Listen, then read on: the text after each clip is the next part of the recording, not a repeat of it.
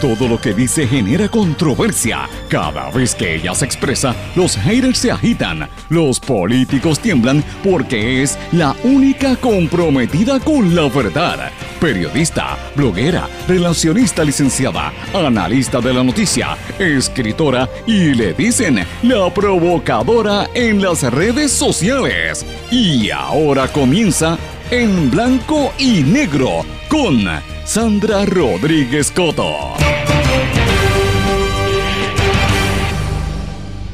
Se intensifica la crisis entre Rusia y Ucrania y esto afecta a los mercados y los precios en todo el planeta. Bienvenidos a su programa en blanco y negro con Sandra para hoy miércoles 9 de marzo del 2022. Le saluda Sandra Rodríguez Coto. Gobernador Pedro Pierluisi le pide al presidente Biden que emita una declaración de desastre mayor para los siete municipios afectados por las lluvias del mes de febrero. Se estima que hay sobre 500 residencias afectadas. Pierluisi cancela el acuerdo con los bonistas de la Autoridad de Energía Eléctrica. La Junta de Supervisión Fiscal respaldó la decisión del gobierno e indicó que buscará un nuevo pacto con los acreedores mediante un proceso de mediación. La policía investiga como un homicidio la muerte de una niñita de tres años en el residencial Luis Llorens Torres. Sigue la violencia contra la niñez. No encuentran causa contra el senador Javier Aponte Dalmau por los cargos de alteración a la paz, pero la Fiscalía de Carolina adelantó que irá en alzada. No se lo confirmaron y lo premió. Gobernador crea una Secretaría Auxiliar Especial en el tema de tecnología dentro de la fortaleza y pone en el puesto a Enrique Volkers. Realizarán cumbre internacional de la afrodescendencia en la Universidad de Puerto Rico. Estados Unidos anuncia la prohibición de las importaciones de petróleo y gas rusos. Rusia, golpeada por las sanciones, mantiene presión militar sobre Ucrania. Ucrania también tiene instalaciones de estudios biológicos y los Estados Unidos trabaja para prevenir que las fuerzas rusas obtengan este material, dijo la secretaria de Estado en la nación americana. Al mismo tiempo, eh, la subsecretaria refutó las afirmaciones de Moscú de que Ucrania hubiera desarrollado armas biológicas. Imágenes satelitales sugieren que Corea del Norte estaría realizando obras de construcción en su polígono nuclear por primera vez desde el año 2018, señores. Y como si esto fuera poco, también vamos a hablar de lo que está ocurriendo con un sinnúmero de inmigrantes haitianos que se están eh, interceptando en el mar entre República Dominicana y también llegando casi a los Estados Unidos. ¿Cómo esto afecta a Puerto Rico? Vamos a hablarlo hoy en nuestro programa en blanco y negro con Sandra. Este es un programa independiente, sindicalizado, que se transmite a través de todo Puerto Rico en una serie de emisoras que son las más fuertes en sus respectivas regiones y en sus plataformas digitales, aplicaciones para dispositivos móviles y redes sociales. Estas emisoras son Radio Grito 1200 AM en Lares, 93.3 FM en Aguadilla, X61 que es el 610 AM, 94.3 FM, Patillas, Guayama y toda la zona del sureste y este del país. WLRP 1460 AM Radio Raíces, La Voz del Pepino en San Sebastián y a través de la cadena WIAC que la componen WYAC 930 AM Cabo Rojo Mayagüez, WISA 1390 AM desde Isabela y WIAC 740 desde la zona metropolitana. Vamos de lleno con los temas para el día de hoy. En blanco y negro con Sandra Rodríguez Coto. Amigos, le doy la más cordial bienvenida a este su programa en blanco y negro con Sandra. Hoy es miércoles mitad de semana y se supone que ya más o menos estemos regresando a la normalidad de acuerdo a la nueva orden ejecutiva del gobernador que dice que uno pues prácticamente volvimos a, lo que había antes de, de, la pandemia en marzo del año 2020 cuando ya pues casi está todo de vuelta a la normalidad eh, la gente puede andar sin las mascarillas y puede ser este a discreción de lo que uno quiera. Claro, en las escuelas todavía se necesita mascarilla, en los salones también, me imagino que en las universidades, los, las empresas privadas, pero obviamente es interesante que esto se dé en momentos en que en otras partes del mundo pues no se controla el aforo en los centros, ¿verdad? Y eh, sobre todo en los restaurantes y, los, y en los centros comerciales y en los eh, conciertos y eventos multitudinarios tampoco. Pero uno tiene que pensar que esto llama la atención cuando en esta semana han habido tantas muertes precisamente por el COVID. Ayer eh, hubo cinco muertes, antes de ayer hubo cuatro muertes y hoy mire cómo está la situación. Así que esto es una enfermedad que está ahí, que no se ha ido, no baje la guardia y considere pues usted cuidarse. Usted sabe que usted tiene que mantener su eh, distanciamiento social hasta que esto no termine, no, no termine de pasar, a pesar de que estamos todos de vuelta prácticamente a la normalidad como quiere que, que sea el gobierno. Pero mis amigos, hay varias noticias importantes con las que quiero abrir en el día de hoy y no, no se me ha olvidado el caso del canadiense. venimos con más información. Estoy esperando que bajen unas eh, informaciones específicamente sobre el caso de él, pero eh, están ocurriendo unas cosas en términos del gobierno y de cómo se está moviendo la, la situación de la administración de la cosa pública que vale la pena destacar eh, anoche rompió en, horas de la noche y hoy es la noticia principal, como el gobernador le ha pedido al presidente de los Estados Unidos, Joe Biden, que declare una, eh, un desastre mayor para los municipios que fueron afectados por las lluvias del mes de febrero. Eh, ya se sabe que se han identificado sobre 500 casas que fueron afectadas en los pueblos de la zona norte. Esto incluye Toa Baja, que fue uno de los más afectados, Toa Alta, Cataño, Vega Baja, Vega Alta, Dorado, San Juan, Obviamente también esto incluye en el municipio de Guaynabo, que hubo muchas casas, pero en la declaración de impacto eh, ambiental, eh, en la declaración, perdón, de, desastre ambiental, ellos no, no incluyeron a ese municipio, pero debo decir que eh, esto nos, nos tiene que poner a pensar esta noticia de cuán grande de verdad en efecto fue esa emergencia. Cómo el gobierno lo pasó un poquito como con una tranquilidad. Ustedes recordarán que aquello, el gobernador ni siquiera hizo una rueda de prensa, vino a hacerla prácticamente dos días después. Y a muchas personas las inundaciones repentinas los tomaron por sorpresa. Eh, y esto también nos tiene que servir a nosotros de advertencia porque todavía no ha comenzado la temporada oficial de huracanes. Y si ocurrió esto con unas lluvias tan fuertes, imagínate, imagínese qué podría pasar eh, eh, nos representa el hecho de que todavía pues no se han arreglado, ¿verdad? La, la, las la infraestructura más que nada, los desagües de las carreteras, el problema eléctrico tampoco se ha arreglado y esto pues nos demuestra que estamos todavía muy frágiles ante cualquier eventualidad. Esta información es importante, pero al, radicar esta petición que hace el gobernador se supone que venga una respuesta inmediata eh, y, y, obviamente pues van a tomar una serie de medidas que incluye también incluso la activación otra vez de la Guardia Nacional para tratar de atender todo esto y cómo van a manejar los fondos que podrían entrar, los va a manejar a través de la Oficina Central de Recuperación, Reconstrucción y Resiliencia, esa palabrita resiliencia que uno a mí ya me tiene harta esa palabra, pero lo que le llaman el Core 3, es más fácil utilizar ese término, es más corto. Eh, van a estar manejando ese dinero, pero ciertamente es parte de lo que eh, hay que estar atentos. vamos a ver si vienen reconstrucciones en esa zona. Pero a la misma vez que surge esa noticia, surge una noticia que también es súper importante. Gobernador canceló el acuerdo con los bonistas de la Autoridad de Energía Eléctrica. Obviamente, esto era algo que se esperaba algo que se venía negociando y que se había dicho anteriormente. El presidente de la Cámara, Tatito Hernández, fue el primero en reaccionar y dijo que estaba de acuerdo. La Junta de Control Fiscal también dijo que van a buscar un nuevo pacto con los acreedores mediante un proceso de mediación. Eh, y esto se da en un momento en que, como ustedes ven en los titulares que mencioné, la situación terrible que está viviendo el pueblo de Ucrania y las tensiones que se viven en Rusia por la invasión ha disparado los precios del crudo a nivel global. No se puede estar en ningún lugar. La gasolina está, olvídate, está cada día peor, cada día más alto el precio. No sé si ustedes la han visto en bomba. Eh, es impresionante. Y aquí voy a hacer un paréntesis temprano. Yo tengo que decirle, yo, yo eh, fui a echarle gasolina al, carro y no se llenó. Yo pensé que lo iba a llenar con el tanque, 45 pesos, y yo decía, no se llena. Imagínese, eh, y me quedó como un cuarto sin llenarse. Estaba en, 1.20, en, en un dólar 21 centavos la, la, gasolina regular y la y la premium estaba incluso más alta. Así que imagínense cuánto, y, la muchacha de la gasolinera nos dijo a todos los que estábamos esperando allí que va a volver a subir en estos próximos días. Imagínense a cuánto va a ascender esto. Y usted sabe que esto, le doy ese ejemplo, pero si usted va, va y mire, usted va a ver cómo está subiendo eh, el, el precio de la gasolina. Y esto es algo que tiene como un efecto, ¿verdad?, en cadena. Sube la gasolina y usted va a ir al supermercado, el dinero no le va a dar porque cada día es más caro la, la compra, todos los servicios, todo se, se, torna más caro. Y esto tiene un impacto directo en el bolsillo del consumidor. Y obviamente en medio de esta situación, el gobernador decide cancelar el acuerdo que tenía con los bonistas eh, y obviamente los bonistas de la Autoridad de Energía Eléctrica. Eh, y él dice que las, el, ¿verdad? el argumento es que lo que ellos llegaron a ese acuerdo en el año 2019 no, eh, todo esto ha cambiado significativamente. Las, las, condiciones mundiales, la inflación, que es una barbaridad, que es lo que estoy hablando, y los aumentos significativos en el precio del petróleo, pues tiene un impacto en esto y hay que cambiarlo.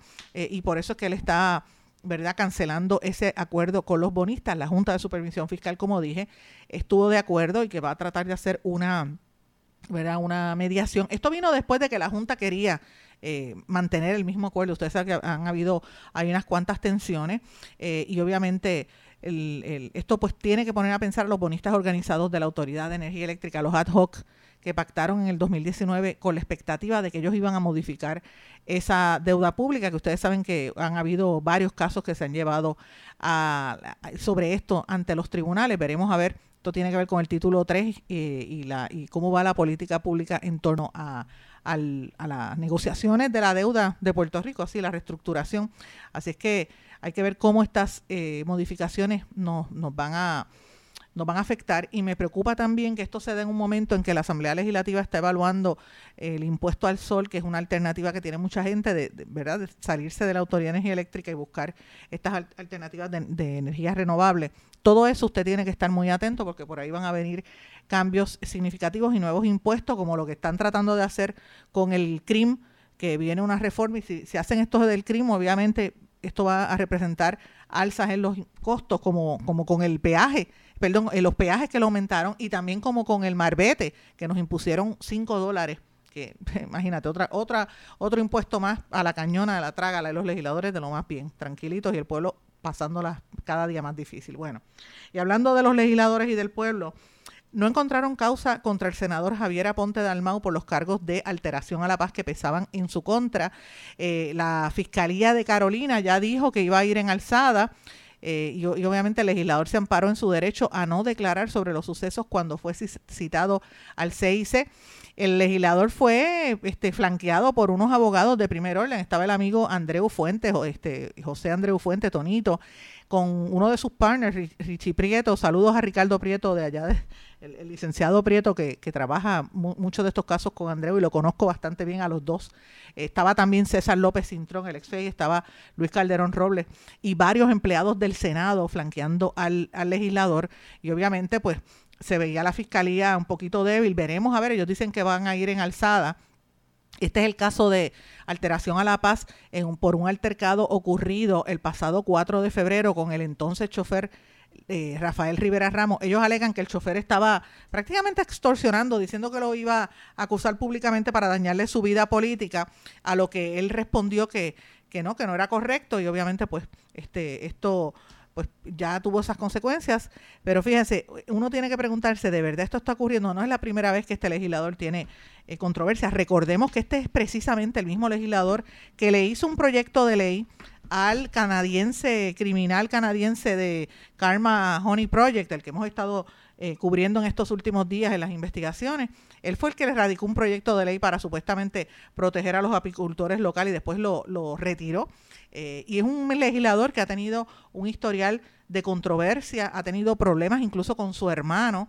Así que hay que preguntarse si esto de verdad abona su carrera política, si esto fue una fabricación como ellos alegan, o, en dónde queda parado el, el, querellante, que era simple y llanamente un chofer que eh, alegó que no fue un altercado, sino que fue que el legislador le, lo agarró por el cuello, le dijo palabras soeces y trató de matarlo, entre otras cosas. Así que esto pica y se extiende, esto no va a terminar aquí, así que lo menciono porque es una noticia bastante importante.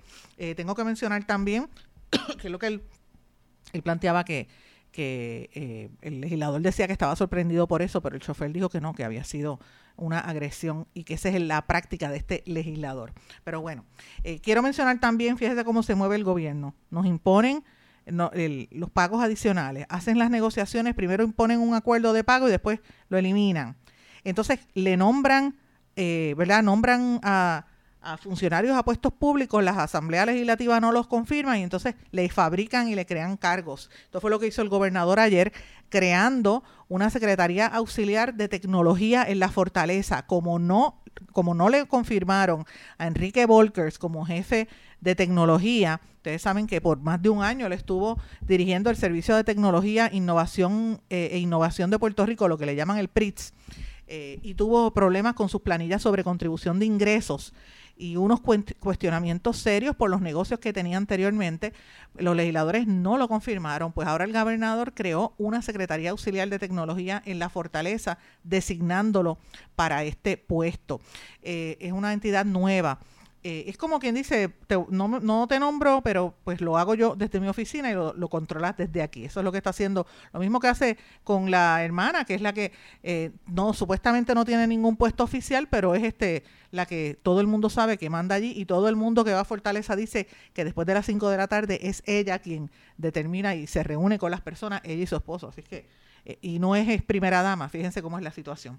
Yo conozco a Enrique Volkers, lo he dicho muchas veces, lo conozco hace muchísimos años, conozco su trayectoria, es un hombre serio, pero obviamente tiene unos señalamientos serios que se le imputan de parte de la oposición y también eh, porque él había manejado campañas políticas a través de las redes sociales y de Internet, la, pues, la cuestión cibernética, y eso pues a la oposición no le gusta, pero durante un año lo mantuvieron ahí y han dejado eso en stand-by con, cuestionándole verdad los, proyectos que él había hecho. Obviamente la, fortaleza pues lo, lo, está protegiendo, lo designa esta posición, pero no da a conocer ni cuánto es el salario, ni qué, ni cuánto tiempo va a estar, y obviamente pues esos detalles no se dieron a conocer, pero me parece importante puntualizarlo.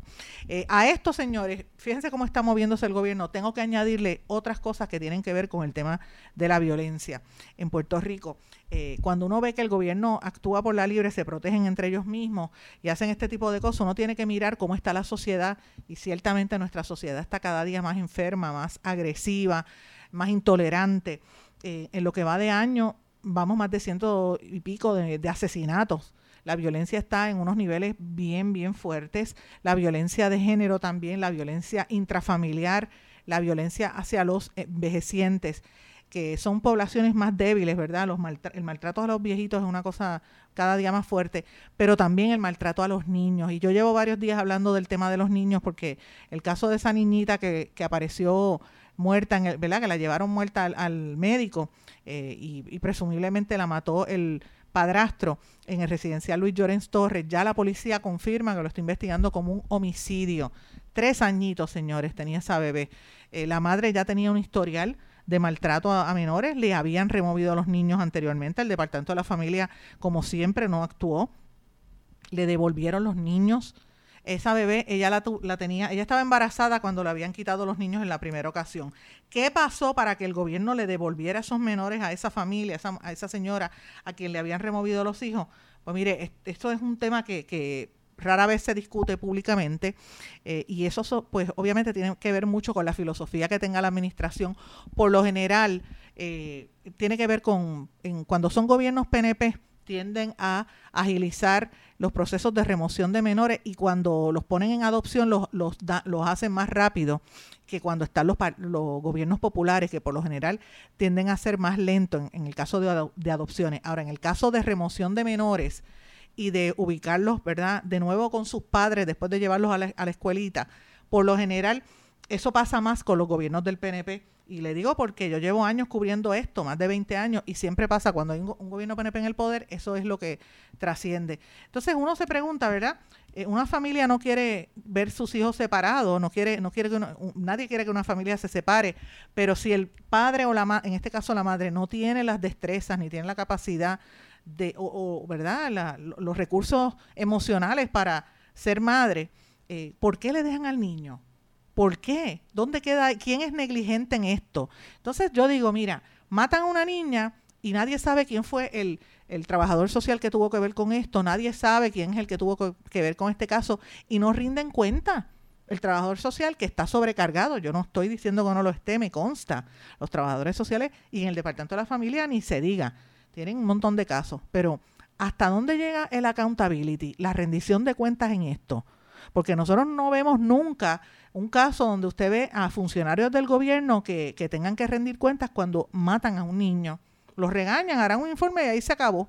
Y eso pues uno tiene que pensar, eh, quizás si esta misma negligencia ocurre porque como no hay una preocupación de que esto pueda costarte el trabajo o que, o que esto pueda costar algún tipo de amonestación o, sacarte del, del de, de, donde estás y moverte a otra área, pues o sea, la gente sigue haciendo lo mismo, los policías no les importa, hasta que el niño no está muerto, pues no actúan. Mientras tanto, miren cómo están maltratando a los menores que terminan muertos. ¿Cuántos niños han muerto en lo que va de este año? Pues mira, unos cuantos, en el último año también. Es terrible lo que estamos viendo y viviendo en términos de violencia. Y hablando de violencia, ayer ustedes recordarán que hablamos del Día Internacional de la Mujer Trabajadora.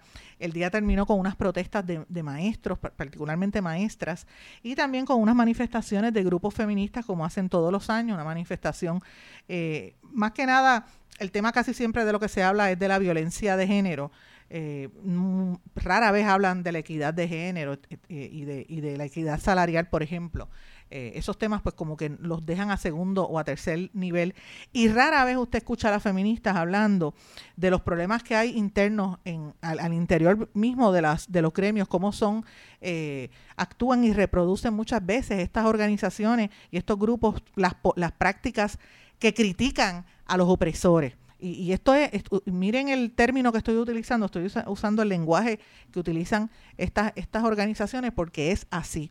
Y yo le traigo esto porque estuve conversando ayer a lo largo del día varias veces en, el día con mi amiga Catherine Angueira. Ustedes saben que Catherine Angueira, la trabajadora, eh, la, psicóloga social comunitaria y, y, analista político, veterana analista político, es mi amiga hace muchos años y mm, siempre mantenemos contacto.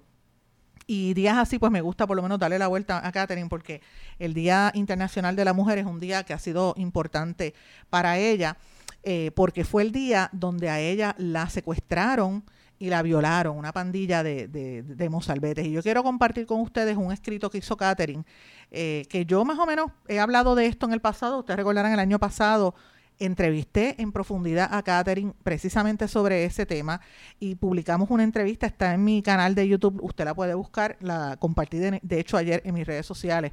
Y, y Catherine habló un poquito de esto y escuchen esto, dice así.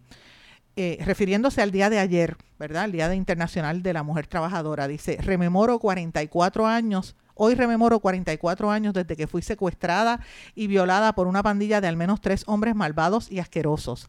Al día de hoy se desconoce la relación de estos hechos con mi trabajo en el Centro de Ayuda a Víctimas de Violación, fundado un año antes, en 1977, en una de las peores épocas de persecución política por parte de la Policía de Puerto Rico.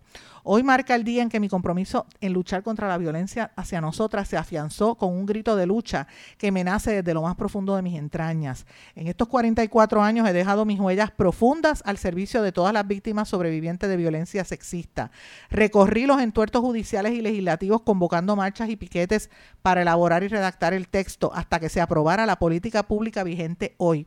Incluso establecí jurisprudencia por derecho propio hasta lograr que se removiera toda una junta de nueve funcionarios violadores de derechos civiles, hito que nunca se había logrado en Puerto Rico. Denuncio la violencia psicológica de, autoproclamadas feministas que pretenden invisibilizarnos por sus luchas absurdas de ganar reconocimiento con el sudor y lágrimas de otras que estuvimos en las trincheras, no de observadoras desde lejos, mientras éramos quienes dejábamos el pellejo sin compensación económica otras sin mérito alguno en estas trincheras se acomodaban en posiciones institucionales por sus conexiones partidistas y familiares. Aborrezco la falsificación y el plagio de la verdadera historia de quienes labramos el camino. Esto es un acto de violencia machista.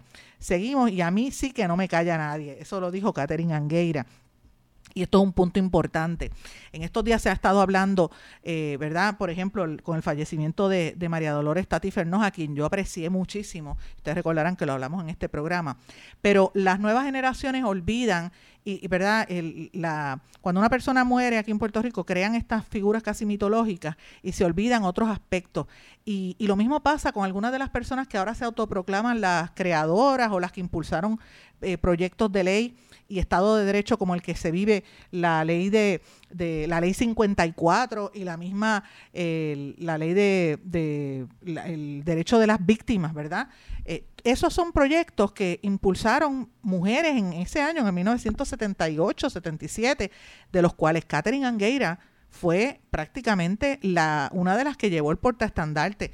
Todo la, el, el derecho de las víctimas en un crimen, ella es eh, ella hizo historia ante esto y yo tengo que decirlo, no porque Catherine sea mi amiga eh, de hace muchos años y amiga de mi familia, de hecho yo con la, familia, era amiga también de mi ex esposo, del papá de Mariela, de mi hija, eh, o sea que es una amistad de hace muchos años.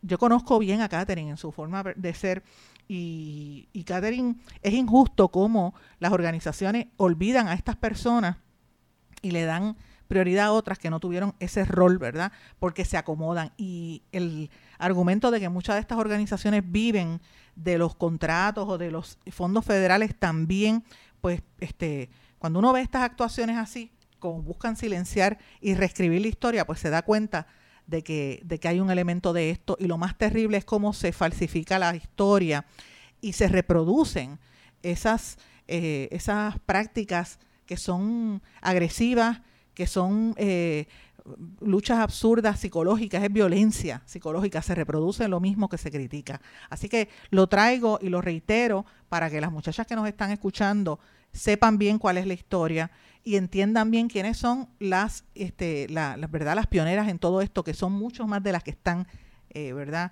Eh, en, la opinión pública. Voy a una pausa y he tratado de ser cuidadosa con esto porque reconozco el trabajo de, muchas mujeres y de las que están ahora mismo, es verdad, protestando, pero no, no por eso no, no podemos tratar de, de tapar el cielo con la mano porque no es así. Voy a una pausa, regresamos enseguida.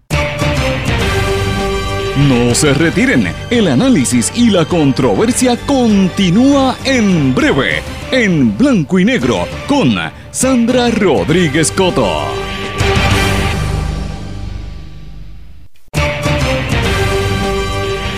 Y ya regresamos con el programa de la verdad, en blanco y negro, con Sandra Rodríguez Coto.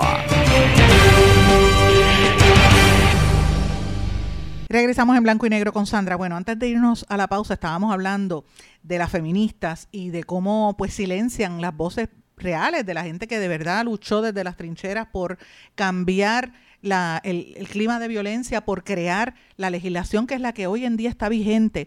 E incluso, eh, voy a añadir algo adicional, que hoy en día miran hacia América Latina como si fuera eh, ¿verdad? la panacea, olvidándose de que muchas de las leyes que nosotros tenemos en, en materia de, de, por ejemplo, derechos reproductivos, como es el aborto y otros, Puerto Rico estaba mucho, está mucho más adelantado eh, que muchos países de, de, Centro y Suramérica, y por eso pues las, las lideresas actuales del, movimiento feminista tienen que reconocer eso también, hay una diferencia, eh, y eso también pues tiene que ver con, con la parte histórica.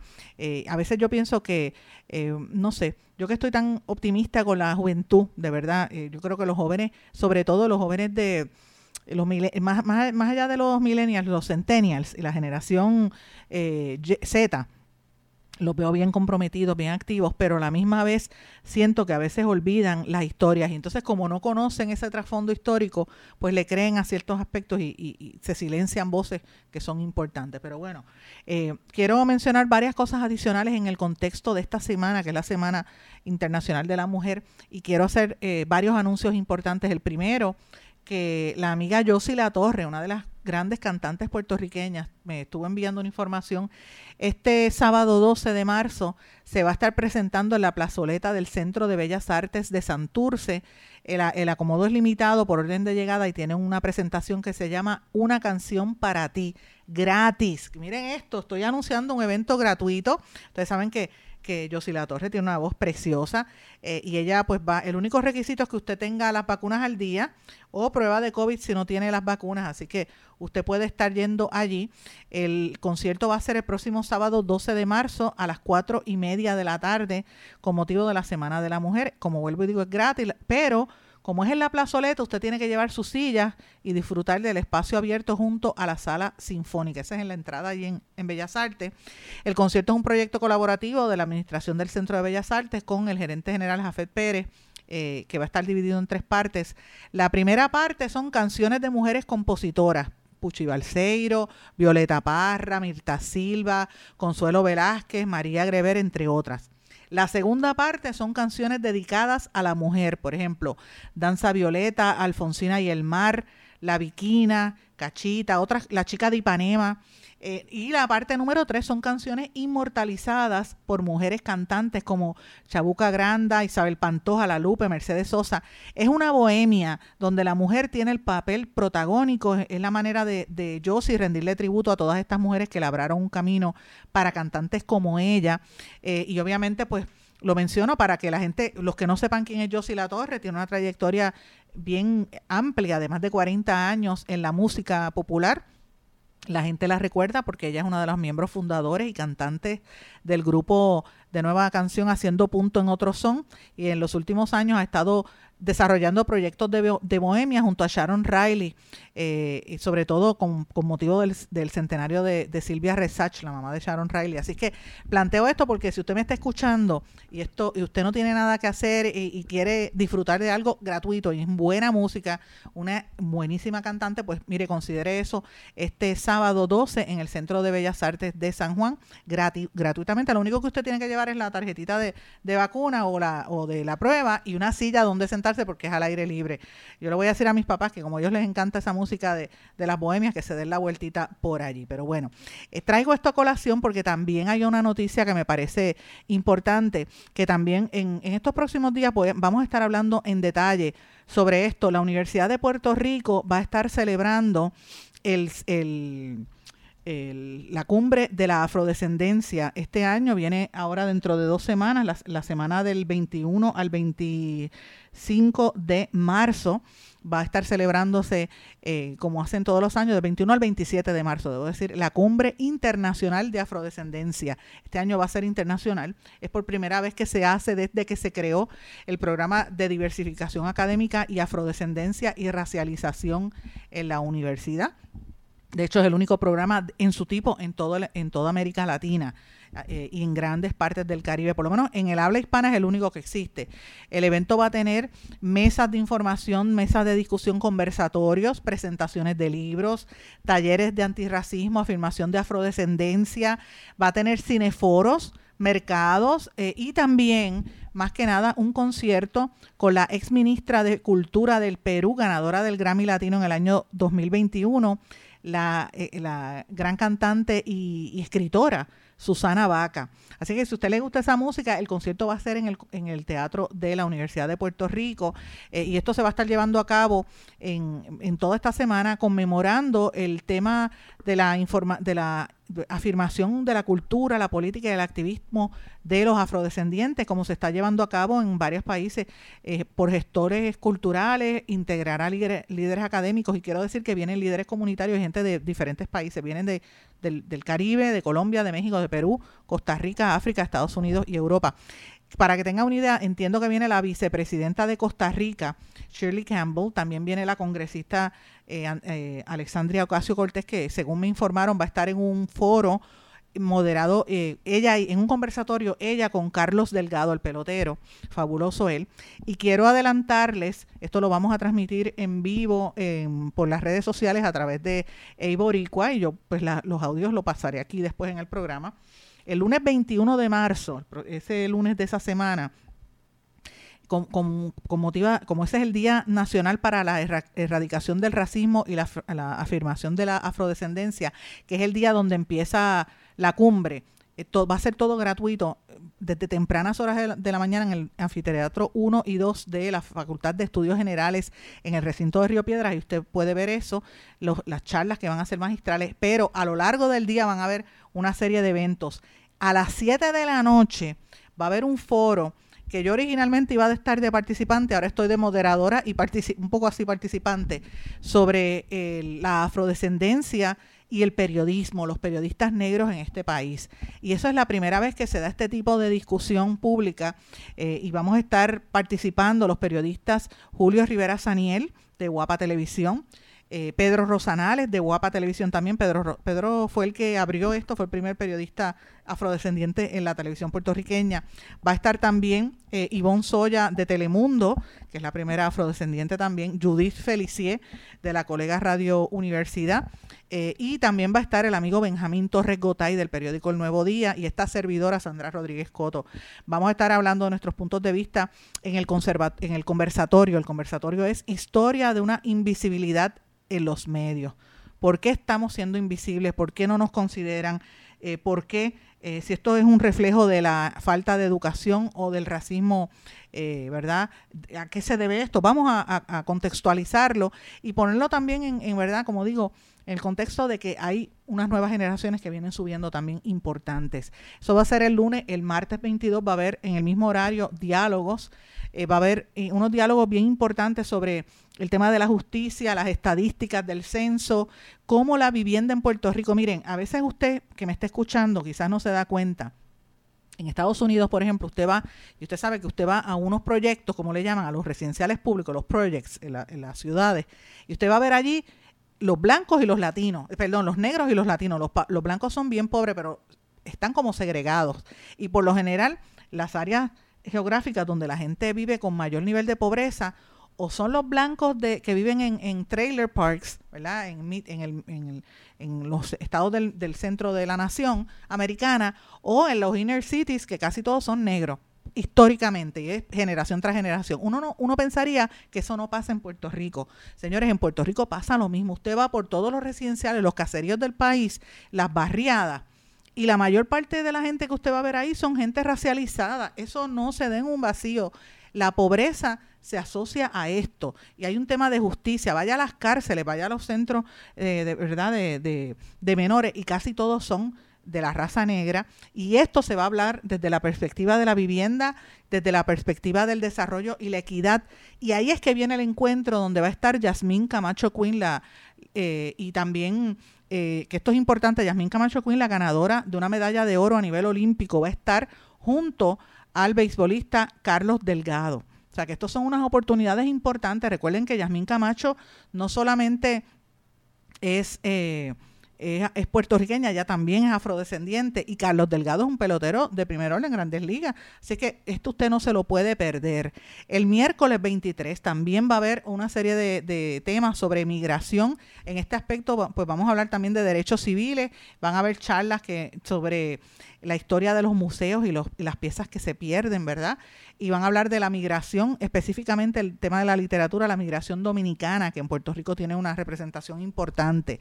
El jueves va a haber una charla sobre desarrollo económico y educación, también está la charla y el concierto de Susana Vaca y eh, van a hablar otros temas sobre afroidentidades, el futuro, ¿verdad? Lo que le llaman el futurismo y otros temas importantes. Así que para el que quiera tener información, esto es gratuito, usted puede buscar a través de la página internet eh, cumbreafro.com o en las redes sociales de afrodescendencia y racialidad de la Universidad de Puerto Rico. Así que esto es uno de los temas que quería traerle y esté pendiente a los, anuncios eh, de servicio público donde hemos grabado eh, algunos escritores y, compañeros que estamos trabajando en esto de voluntarios para fomentar que haya una cultura de educación y, se erradique el racismo en todas las manifestaciones. Pero bueno, quiero también eh, adelantarles una noticia, esto un poco personal, pero a la misma vez importante.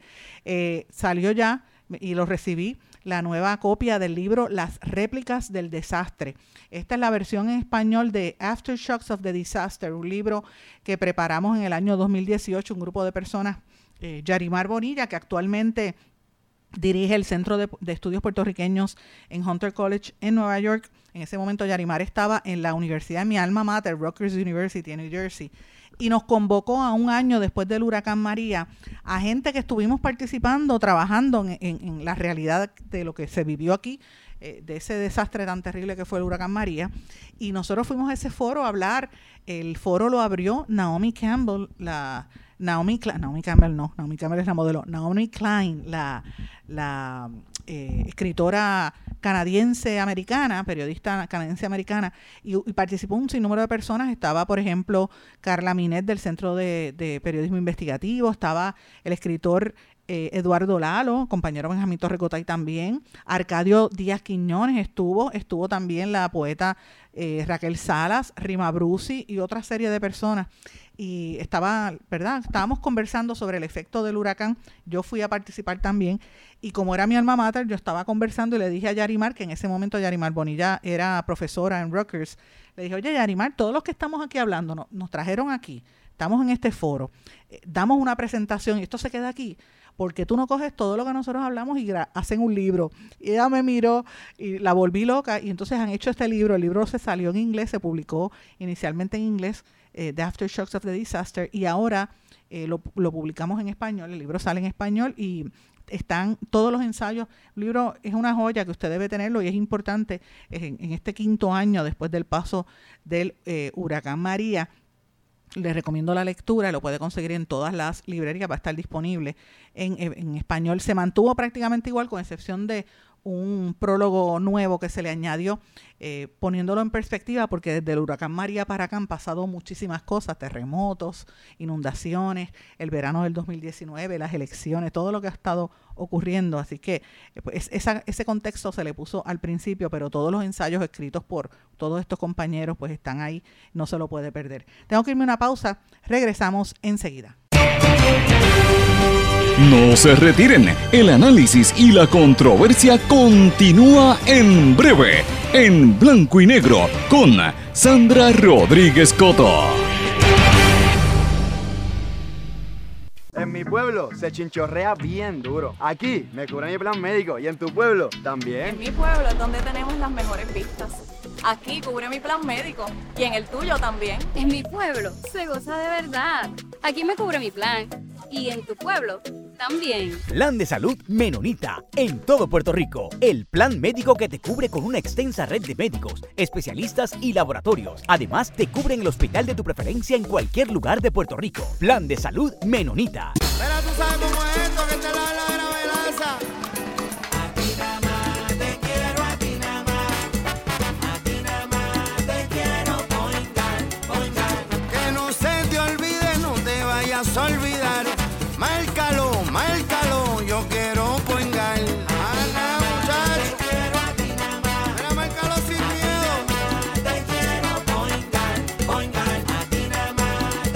Yo quiero poingar. Quites el dolor de cabeza con sus obligaciones de contabilidad con los servicios que presta Villalba y Villalba Company. Directo, personal y con sensibilidad humana. Lo que se busque un verdadero asesor de contabilidad para todo tipo de servicio de contabilidad, pago de IBU, pago de nómina, informes trimestrales y anuales y otros. Ofrecen servicio directo personalizado. Villalba y Villalba Company. Para orientaciones, su teléfono el 939-336-5774. 939 336 5774 Y ya regresamos con el programa de la verdad, en blanco y negro, con Sandra Rodríguez Coto. Regresamos a esta parte final de En Blanco y Negro con Sandra. Comienzo con un tema bastante cerca de Puerto Rico. Vamos a hablar de noticias internacionales. Tengo que hablar de lo que está pasando en Haití sigue saliendo las balsas y los botes llenos de, inmigrantes, de migrantes, debo decir, haitianos. Esta situación es una tragedia. Ya van más de 300 los haitianos detenidos cerca de las costas de Florida que se lanzan al mar ante la desesperación de vivir con tanta violencia y con tanta necesidad. Haití ha tenido muchísimos desastres ha tenido también terremotos muy fuertes y la gente está pasándola muy mal con las gangas y los asesinatos. La violencia allí está fuera de control, la gente está pasando hambre. Y eso tiene un efecto directo. En República Dominicana, yo lo he dicho, están construyendo una verja entre los dos países y se están dando unas dinámicas. El Dominicana tampoco está muy bien que digamos, porque estamos viendo también eh, yolas con indocumentados y algunas vienen a Puerto Rico. Eh, hace dos días encontraron unos que habían dominicanos y haitianos en la isla de Mona, imagínense. La desesperación es tal que se arriesgan a tirarse al mar.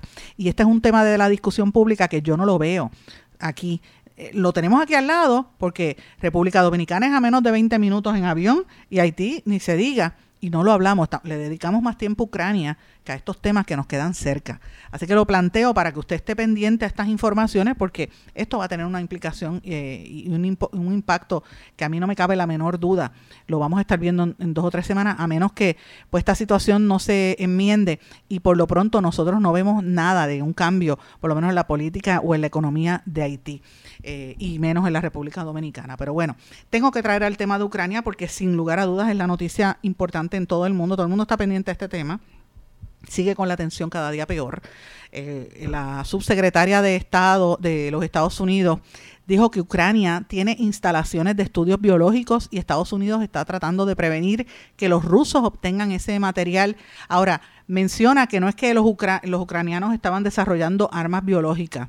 Sí, Pepe, eso créaselo usted misma. Mire, de la misma manera que nadie se, no están hablando y nadie está mencionando que en Ucrania los que controlaban eran los neonazis racistas, tampoco quieren hablar de eso. Claro, porque estamos en medio de una tragedia humana sin precedentes, con, con por lo menos en ese país, con un bombardeo constante y unos asesinatos terribles como está haciendo la fuerza rusa.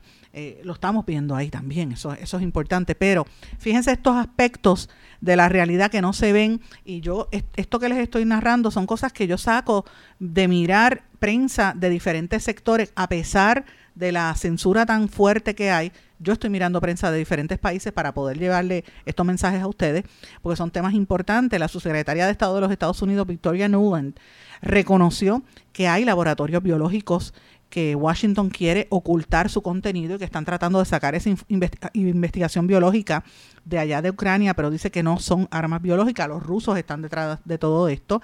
El Ministerio de el ministro de Defensa de Rusia, eh, Igor Konashenkov, dijo que los laboratorios ucranianos cerca del territorio de Rusia se habían venido en esos laboratorios desarrollando potentes armas biológicas.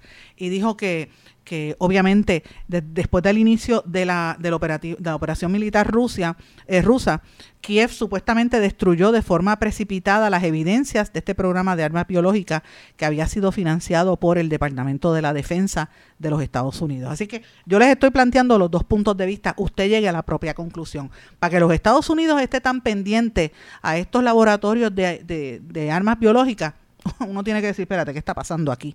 Yo creo que ahí hay algo de verdad. Eh, y obviamente a los rusos les interesa sacarlo para ellos tenerlo en su arsenal. Eh, y, obviamente en, estos momentos pues es importante. Ayer estuvo Zelensky en un discurso eh, por video al Parlamento de Inglaterra en el que evocó a Winston Churchill, el, presidente de, de verdad de, Ucrania, le pide a los parlamentarios británicos que, no, que, que, los ayuden, que no se van a reunir, que van a luchar hasta el final y que van a luchar por su tierra, sea cual sea el coste, dijo el mandatario ucraniano. Es muy emotivo el mensaje, yo tuve la oportunidad de ver parte de esto y la manera en que la prensa en Inglaterra lo, lo cubrió, haciendo unos paralelismos entre lo que él decía y lo que decía Winston Churchill, pues obviamente eh, recordó, recordó, lo, recordó y evocó esa, un momento muy eh, importante en la historia de Gran Bretaña en el año 1940, la Segunda Guerra Mundial, cuando Churchill era el, ¿verdad? el, primer ministro, que había dicho eso mismo, no nos rendiremos y no perderemos. Pues e, eso es lo que estaba diciendo él buscando ayuda, pero lo han dejado un poco solo realmente. Eh, y es interesante, lo que hacen los países es ponerle cortapisas y prohibirle a los rusos, ¿verdad? Importaciones, son cortapisas de materia, de, de, en, eh, en, materia económica, no tanto eh, militar en este momento. Estados Unidos, por ejemplo, anunció la prohibición de importaciones de petróleo y de gas ruso. Lo dijo Joe Biden, que admitió que los precios del petróleo van a seguir subiendo tras la prohibición impuesta al gas y al petróleo de Rusia eh, obviamente, por eso es que usted ve que él se está moviendo a Venezuela, ¿verdad? Para buscar unas alternativas. Están, estaba viendo yo a, a, este, a Marcos Rubio, estaba que flipaba, como dicen en España, estaba pero histérico los republicanos, porque ¿cómo es posible que estén hablando con, con Nicolás Maduro cuando los americanos le impusieron esas sanciones a los venezolanos? Interesante por demás, eso fue un, un golpe bastante fuerte que dio el gobierno de Biden de hacer esas negociaciones los cogió de sorpresa a los republicanos. Mientras tanto, Rusia está golpeada por las sanciones, mantiene y, a pesar de todo mantiene una presión militar sobre Ucrania. Eh, Rusia dijo que iban a hacer una nueva tregua humanitaria para evacuar a los civiles, pero obviamente pues no se sabe. Polonia, por ejemplo, que pertenece a la, a la Organización del Tratado del Atlántico Norte, la OTAN, dijo que está lista para colocar los aviones MiG-29, que son eh, de, fabricación rusa, a la disposición de los Estados Unidos, abriendo paso a un posible esquema para poner esos aparatos a la disposición de la Fuerza Aérea Ucraniana, porque ustedes saben que los rusos han destruido todos los aviones ucranianos Polonia dijo eso, pero los rusos dijeron, Putin, la gente de Putin dijo, no, no, no, si, si pones esto, pues vamos a atacar, a, lo vamos a ver como si fuera una declaración de guerra. Así que esta situación es muy tensa en los países que están, eh, ¿verdad?, bordeando a Rusia y a Ucrania. Está, está, la situación está bien, bien fuerte. La cantidad de civiles sigue eh, aumentando, las muertes de civiles, tanto en la capital como en las regiones que, que se, supuestamente se independizaron, ¿verdad? Eh, y siguen cayendo bombas y los, los eh, el drama humano es horrible. Las fotografías de gente en los subways, ¿verdad? En los, en, los bunkers tratando de, de, de evadir las las bombas, eh, eh, debe ser de horror, los hospitales que han sido destruidos, las escuelas, que fue lo primero que, descubrí, que destruyeron las universidades de ese país, prácticamente lo están destruyendo completamente. Eh, y obviamente pues hay una preocupación con esta situación del balance militar y los aviones de esa área. Y Zelensky, como dijo, dice que va a seguir luchando. Mientras tanto, el precio del barril en Rusia sigue pues está cayendo, el negocio de Rusia está cayendo porque todos los, todos los países le han cerrado, ¿verdad? el, el mercado Coca-Cola, McDonald's y Starbucks fueron criticadas porque fueron las últimas en cortar los puentes económicos con Rusia después de la invasión a, Ucrania y la presión pública fue tan fuerte que suspendieron sus actividades en Rusia en estos días. Ahora las medidas económicas este, tuvieron como blanco principal los activos y las operaciones del Banco Central y el sistema bancario ruso. Así es que esto es interesante. Eh, los precios del petróleo, como dije, siguen subiendo y esto dicen que va a durar por lo menos de 5 a 6 meses. La agencia Fitch todavía dice que es inminente el impago, el default de Rusia, o sea, Rusia está acorralada. Señores, y si esto fuera poco, porque uno dice, bueno, uno mira qué está pasando con otros países, como por ejemplo eh, Alemania. Ustedes saben que Alemania es el país que quedó totalmente devastado después de la Segunda Guerra Mundial eh, donde estaban los nazis, eh, la situación tan terrible que se vivió allí, y sin embargo ahora eh, Alemania se ha, se ha comportado, se ha convertido prácticamente en una de las grandes potencias por lo menos sin lugar a dudas en Europa es la número uno, militar y todo. Cuando le preguntan a la, a la mm, política de, de, allí, ¿verdad? Creo que es la secretaria de Estado, ella dice, la ministra de Exteriores, perdón, Annalena Baerbock, dice que no pueden prohibir las exportaciones de petróleo de Rusia porque si no, en un par de días no tendrían con qué transportarse. Así que Rusia no está siguiendo la, movida de algunos socios de la OTAN como Canadá y como los Estados Unidos o Inglaterra. Eh, en el Reino Unido declaró delito penal el ingreso de aviones rusos en su espacio aéreo y denunció su derecho a interceptarlos. Esto lo dijo el, ¿verdad? el secretario de Estado de Transporte en Inglaterra. La situación está bien tensa eh, y se siguen uniendo países a, esta, a esto. Pero quiero mencionarle, Michelle Bachelet, la que fue ¿verdad? presidenta de Chile, que ya es ahora comisionada, alta comisionada de las Naciones Unidas para los Derechos Humanos, expresó que está preocupada por informes de víctimas civiles en Ucrania, así como por las personas atrapadas, atrapadas por las hostilidades en diferentes eh, zonas. Y menciona también que los territorios controlados por el gobierno están dándose eh, mucho, ¿verdad? Hay unas detenciones arbitrarias de activistas pro-Ucrania en áreas recientemente que han quedado bajo el control de grupos armados en el este de ese país, se refiere a los países, a las regiones que se tratan de independizar. O sea que, que ella reconoce también que hay víctimas en los dos sectores. Esto es importante mirarlo también porque eso es parte de la discusión pública que no trasciende. Mientras tanto, como dije, Estados Unidos está tratando de presidente Biden dijo, va a seguir subiendo la gasolina, prepárense, está negociando con Venezuela.